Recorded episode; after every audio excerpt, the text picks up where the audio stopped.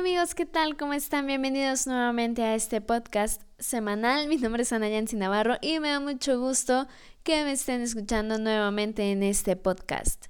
Como se pudieron dar cuenta, durante la semana hice una encuesta a través de mis redes sociales donde les preguntaba sobre un personaje que está muy de moda, muy sonado últimamente. Es el Mijis si tú no sabes de quién es o te interesa mucho este tema, quédate porque de eso vamos a estar hablando en este podcast.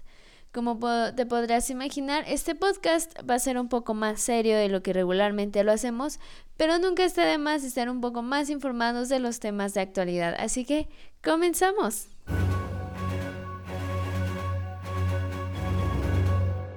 Pedro César Carrizales Becerra, alias El Mijis, es legislador por el octavo distrito de San Luis Potosí. Su candidatura se la otorgó el Partido del Trabajo pese a que no milita en ese partido. Antes de iniciar con su carrera política, realizó activismo en pro de la visibilización de los denominados chavos banda. Él, después de una vida de pandilla y excesos, Pedro ha dicho que la vida le dio la oportunidad de recomponer su camino y ayudar a sus iguales.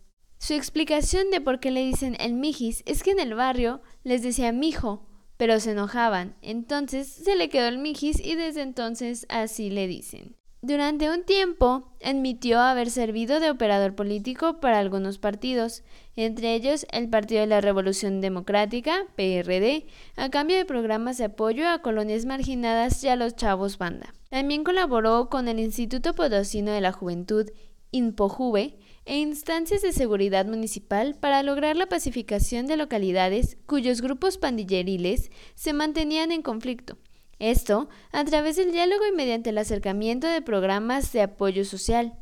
En 2015, el proyecto de apoyo al Chavos Banda de El Mijis se hizo visible debido al viaje en bicicleta que emprendió por diversos estados de la República Mexicana con el objetivo de exigir la no criminalización a este sector de la población. El viaje denominado Un grito de existencia fue documentado por el artista y fotógrafo francés Jean-Félix Fayol, quien ya había trabajado con pandillas en otros países. En el año 2017, el Mijis externó su intención de participar en el proceso electoral del 2018, buscando una candidatura independiente a una diputación local. Sin embargo, declinó esta participación luego de ser invitado por el Partido del Trabajo a una candidatura por el octavo distrito. Su vida como legislador ha sido ampliamente documentada como polémica. Iniciativas como seguridad social para reclusos por delitos menores y prohibir peleas de gallos y corridas de toros ha dividido la opinión de la ciudadanía. También, hace unos días fue invitado a la Universidad de Harvard. No obstante, tuvo problemas para obtener su visa en tiempo y forma por faltas administrativas de las autoridades locales. Ahora, a poco más de un año de su ejercicio como legislador, Pedro César Carrizales Becerra renunció a su fracción parlamentaria mediante sendos oficios enviados a la directiva del Congreso del Estado y a la Junta de Coordinación Política. Los documentos están fechados este 14 de octubre, planteando una renuncia retroactiva al 15 de septiembre del año en curso para cubrir un error de redacción. Durante este periodo como diputado del PT, el Mijis presentó 14 iniciativas, de las cuales 10 se mantienen pendientes, dos fueron declaradas procedentes, una archivada y una más fue declarada improcedente. Entre estas se encuentran las iniciativas para despenalizar la interrupción del embarazo y la propuesta para prohibir las peleas de animales, incluyendo a los gallos y las corridas de toros. Fue a través de su cuenta de Twitter que el Mijis hizo oficial su renuncia al Partido del Trabajo. En este tuit dice, presenté mi renuncia formal al PT. Mis ideales están con la cuarta transformación, no con los grupos que se empeñan en hacer política enferma, con corrupción, bajo amenaza, por dedazo y en lo oscurito. Denuncié varias veces la podredumbre que hay en el PT de San Luis Potosí. La neta, no pertenezco ahí.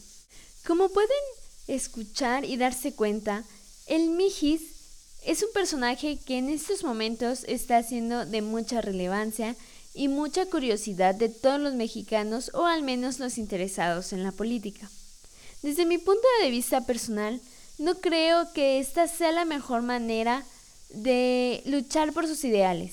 Estoy de acuerdo en que tal vez el Partido del Trabajo no sea honesto en lo que hace, sea corrupto y todo lo que él describe. Sin embargo, hay actitudes de él que ha tomado en estos días que la verdad no me parecen tan apegadas a un hombre que dice haberse reformado completamente y el deslindarse de un partido político debido a, a la forma en la que hacen las cosas.